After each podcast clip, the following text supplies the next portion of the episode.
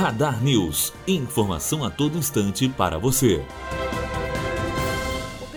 lote do Rock in Rio Card, ingresso antecipado para o festival de 2019, está esgotado. A venda foi aberta às 7 horas da noite do dia passado. A escalação completa das atrações ainda não foi divulgada. Os shows acontecem nos dias 27, 28 e 29 de setembro e 3, 4, 5 e 6 de outubro na cidade do Rock, na Barra da Tijuca, zona oeste do Rio de Janeiro. Bianca Oliveira, aluna do terceiro ano de jornalismo, direto para a rádio Unifor.